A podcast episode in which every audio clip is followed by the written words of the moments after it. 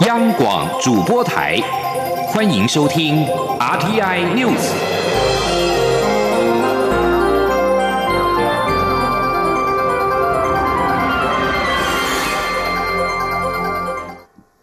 各位好，我是主播王玉伟，欢迎收听这节央广主播台提供给您的 RTN News 新闻。首先带您关注房市，海外资金回流加上游资热钱等因素，推升国内房市不断增温。行政院健全房市方案，各部会陆续祭出措施。监管会主委黄天木今天在立法院财政委员会宣布，从这个月开始就会启动大规模的银行专案精简，锁定炒房较有关系的余屋贷款、投资客与豪宅贷款、土建融等三大项，并持续到明年的三月底。今天记者陈立信宏的采访报道。根据六度地震局一号公布，十一月房屋买卖已转动数达到二点四五万栋，较十月增加约百分之十三，更较去年同期大增近百分之二十五。合计六都前十一月已转量为二十二万三千九百五十栋，年增百分之六点八。市场预期低利加上游资，使得房市热度不断增温。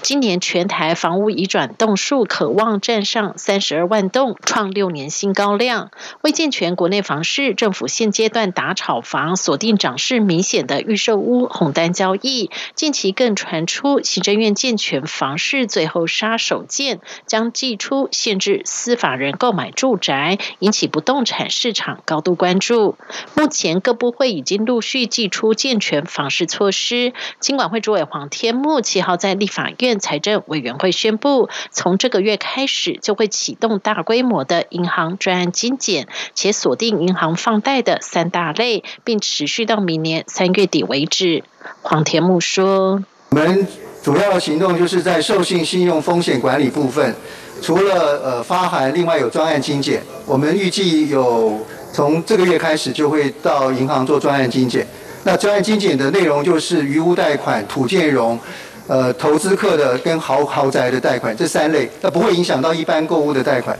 黄天木也指出，这个月国内就会有十家银行被精简，并持续至明年三月底。对于立委质疑银行在这波房价炒作是否变成帮凶，黄天木表示，是否帮凶要有事实证明。不动产是多面向，金管会只能做授信风险管理。对不动产授信风险问题，已经启动专案精简。一般精简及专案精简都会查不动产授信，如果有缺失会做处理。他也表示，待第一波精简完后，也会机动性的启动第二波对银行放贷授信的管控措施。中央广播电台记者陈林信宏报道。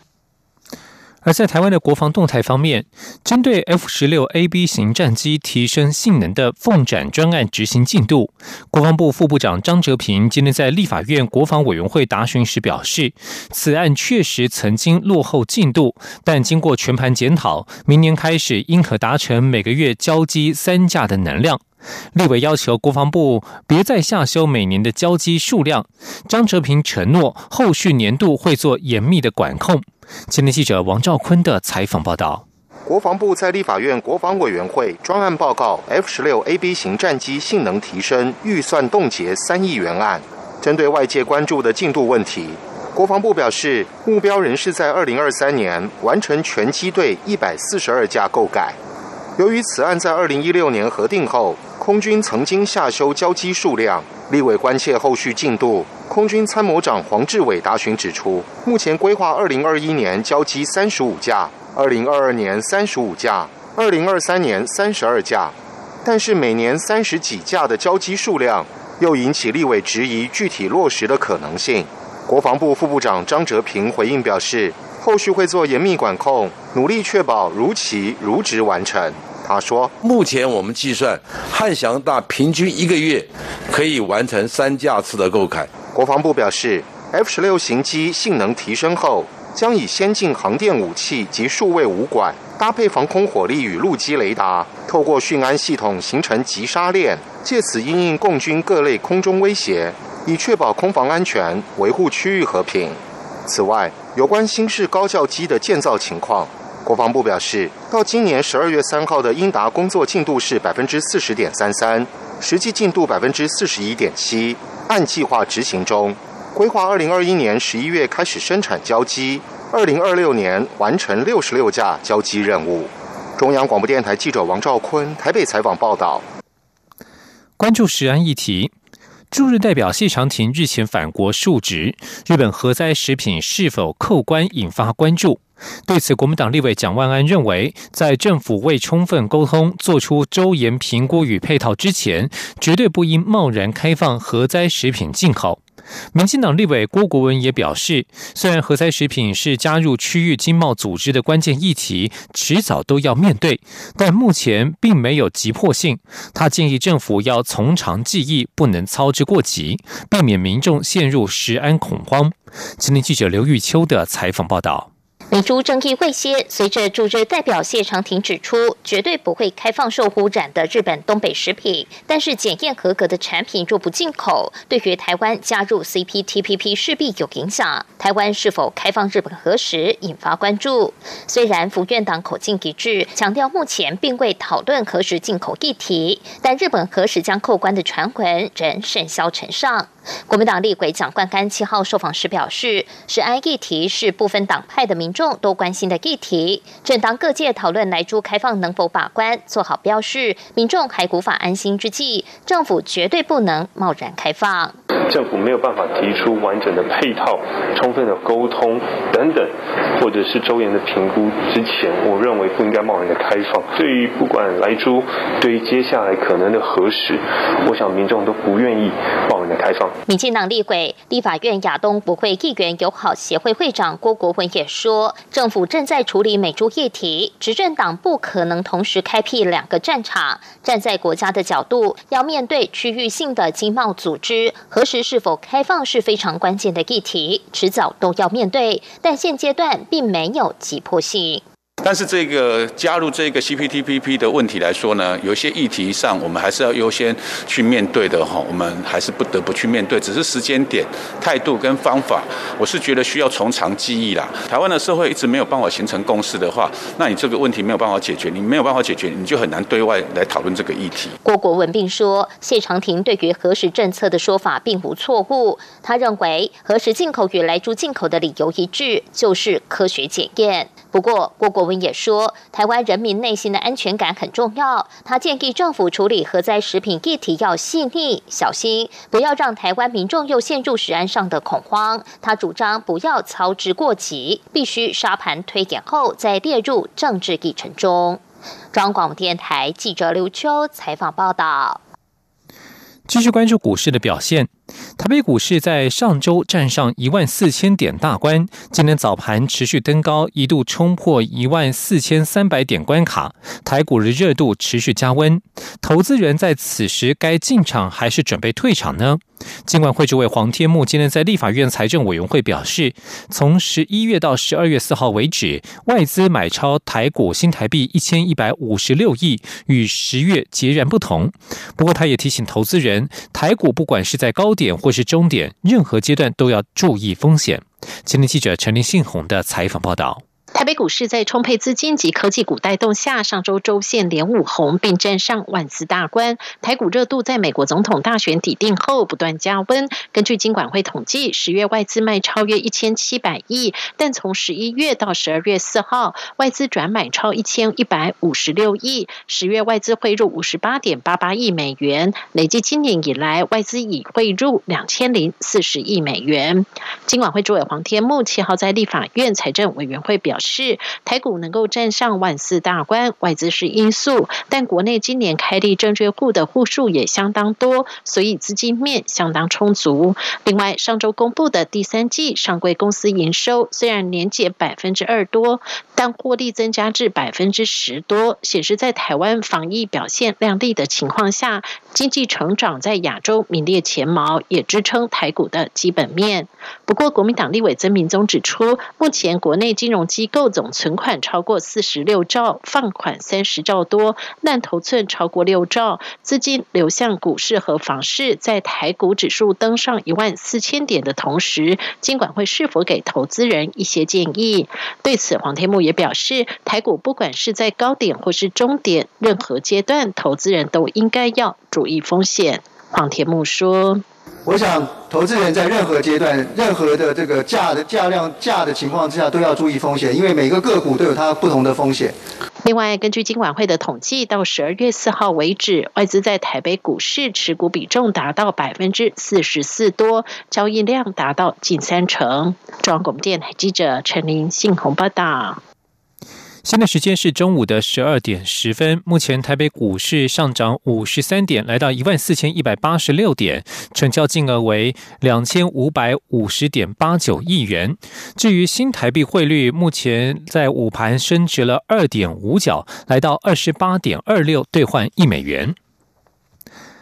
关注地方的交通建设抢收的情况，台铁瑞芳侯同因为豪雨边坡滑动，大批落石坍方，导致东部干线中断。行政院长苏贞昌今天前往现场慰劳抢救的人员，强调政府会全力支持，期盼能够早日通车。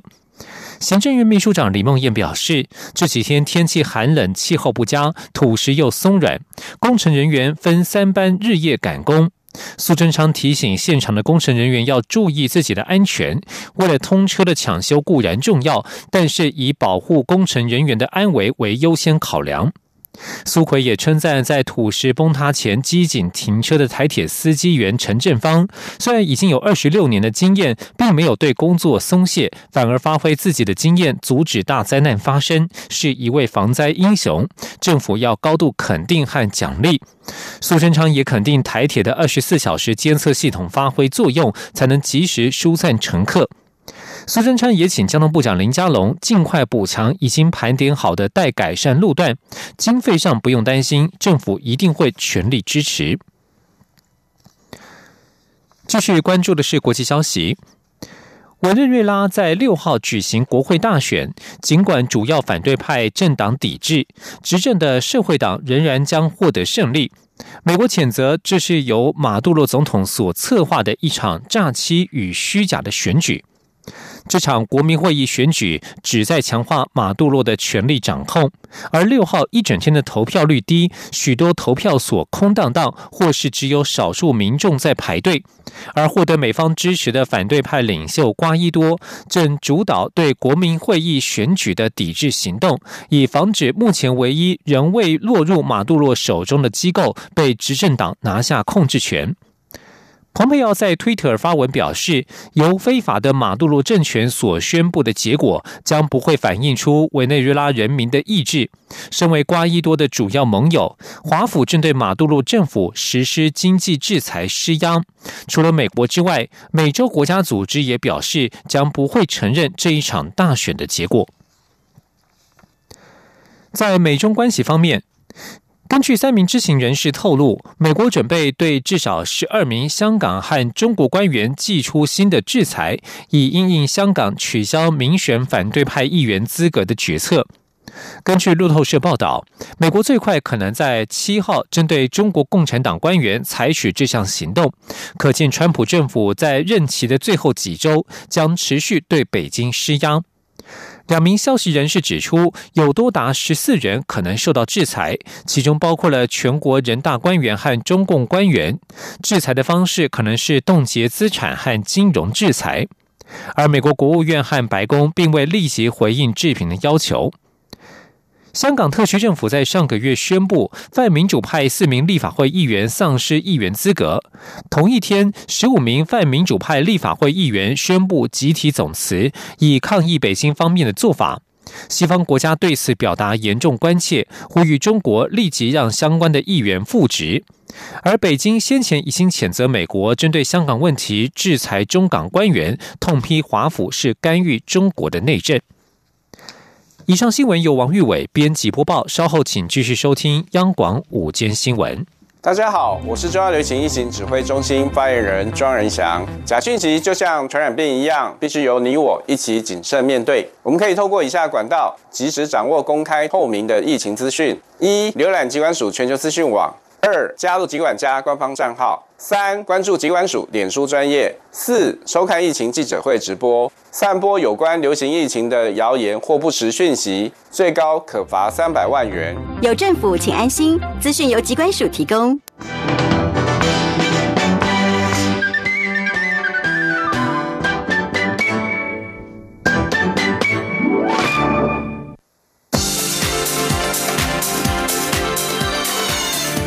是中央广播电台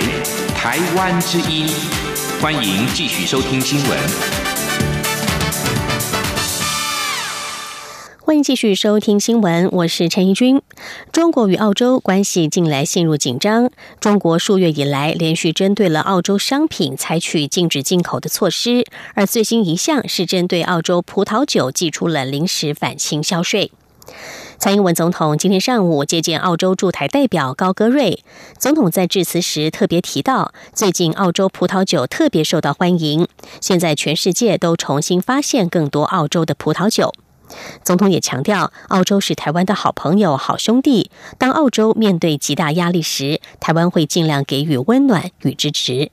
记者欧阳梦平的报道。中国因为不满澳洲呼吁追查 COVID-19 来源，向澳洲葡萄酒实施高额关税报复，引起全球串联购买澳洲葡萄酒运动。蔡英文总统七号上午在总统府接见即将离任的澳洲驻台代表高歌瑞时，也特别提到上个月举行的澳洲葡萄酒品酒会非常成功。总统说，澳洲的葡萄酒一向享誉国际，最近特别受欢迎。他在社群平台上看到各种品牌的澳洲葡萄酒。现在全世界都重新发现更多澳洲葡萄酒。总统也强调，澳洲是台湾的好朋友。当澳洲面对极大压力时，台湾会尽力给予支持。他说：“高国瑞代表曾经说过，台湾是澳洲需要时真正的朋友，也强调澳洲是台湾强而有力的支持者。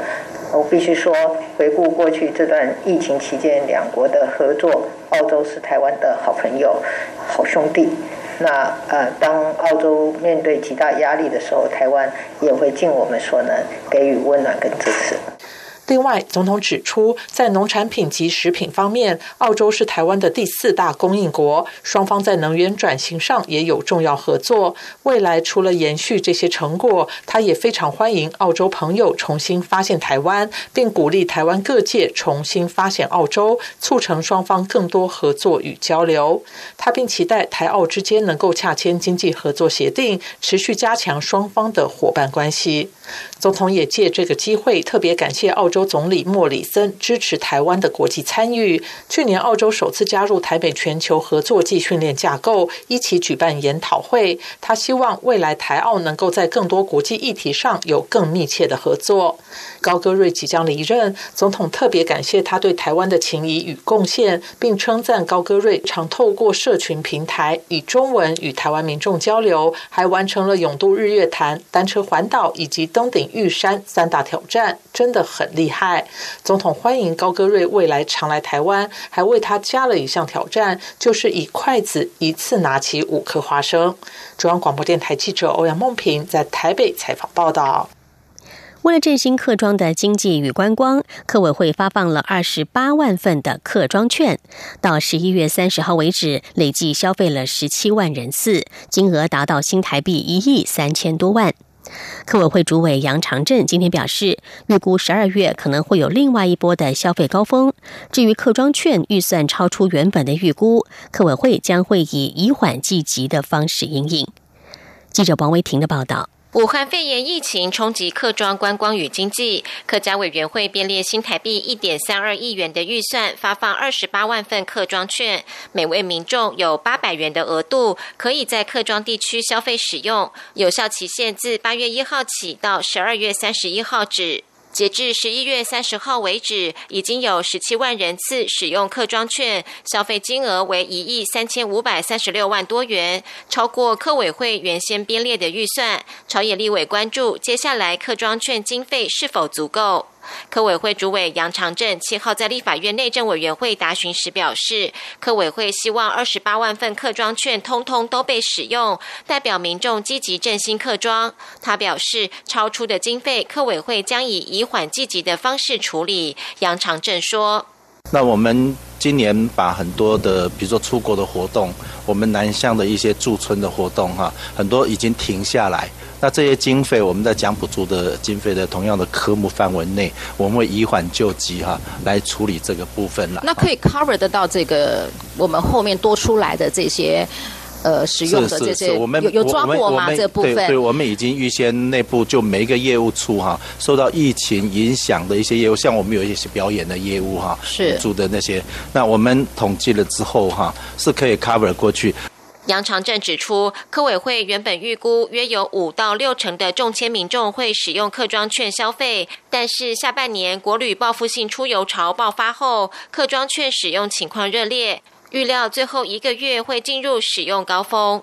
杨长正预估客庄券经济效益有十到十五亿元。朝野立委追问是否可能延长使用期限，或者推出第二波的客庄券。他表示，这部分由行政院统筹评估。若行政院再推出新一波的振兴计划，客委会一定会参与。杨长正也表示，相较于客庄券，使小商家受惠。较大型的宴客餐厅还深受疫情冲击，客委会十二月也举办二零二零客家小炒全国争霸赛活动，希望能够活络客庄大型餐厅的商机。中央广播电台记者王威婷采访报道。二十年磨一剑，这是长国立成功大学医学院的讲座教授张明熙，他从美国返台贡献所学二十年。团队今天发表了胰脏癌的新药研发成果。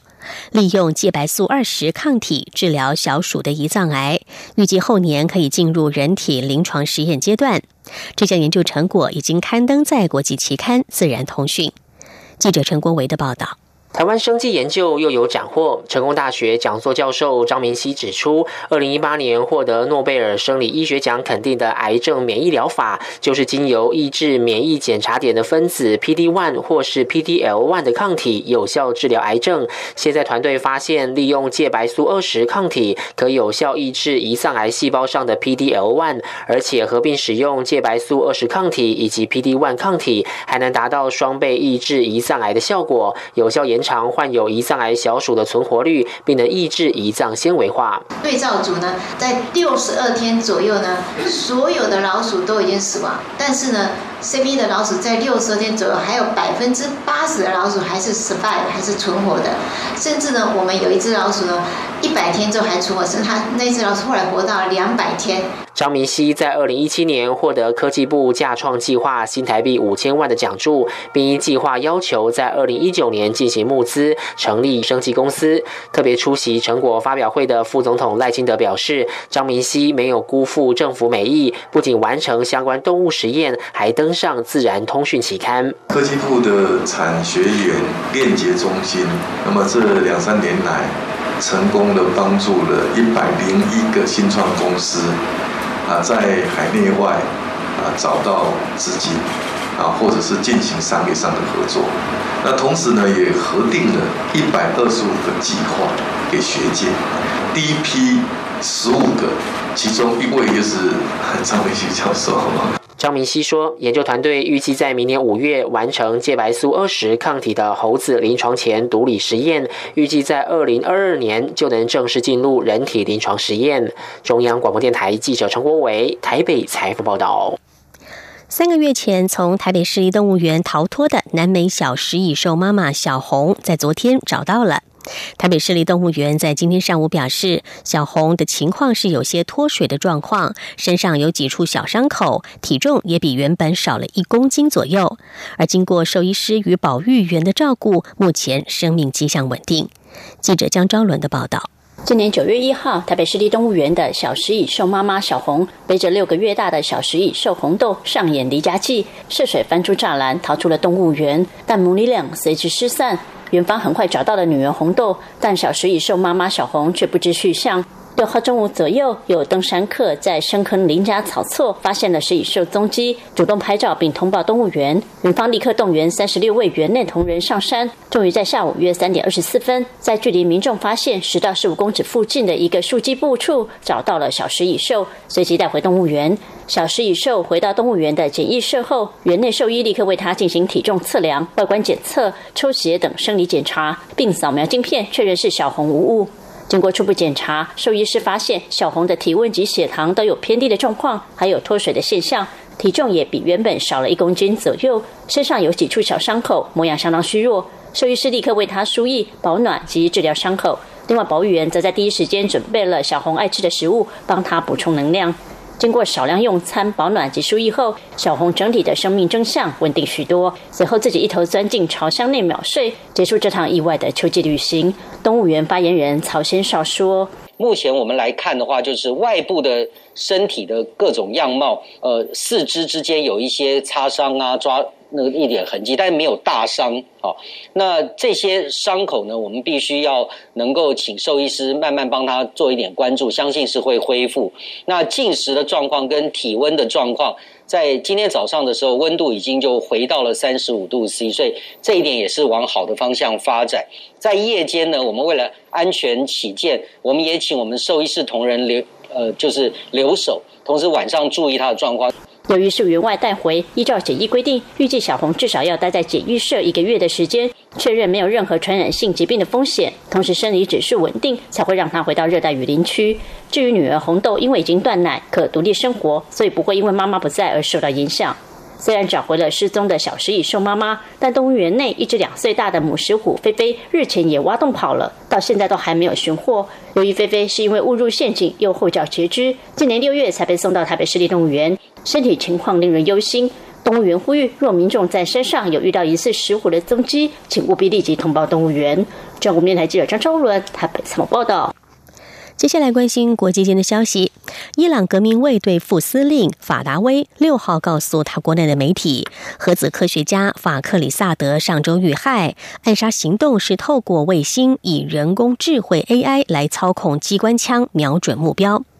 法达威表示，法克里萨德十一月二十七号与十一人维安小组驱车行经首都德黑兰郊外的高速公路的时候，他的脸部遭到了机关枪瞄准，开了十三枪，但他的妻子只距离他二十五公分，但没有被击中。法达威还说，暗杀行动是透过卫星线上操控，利用先进镜头与人工智慧来对准目标，现场没有见到恐怖分子。伊朗当局归咎是宿敌以色列和流亡的反对派团体伊朗人民圣战者组织所为。伊朗官方新闻电视台曾经报道，在暗杀现场找到了以色列制的武器。美国驻广州总领事馆人员被音讯骚扰，并且出现轻度脑损伤的事件，最近有专家提出报告，表示这是微波辐射所导致。根据自由亚洲电台报道，这是美国国家科学院受到美国国务院委托进行的研究，并且在六号发布报告。报告指出，这些受伤员工出现了剧烈的头压、头晕和认知困难等症状，用定向脉冲射频能量来解释最为合理。但是报告也指出，可能还会有心理和化学等因素起了作用。报告并没有说明这些能量的具体来源，但是提及了前苏联曾经为这些类的损伤做过研究。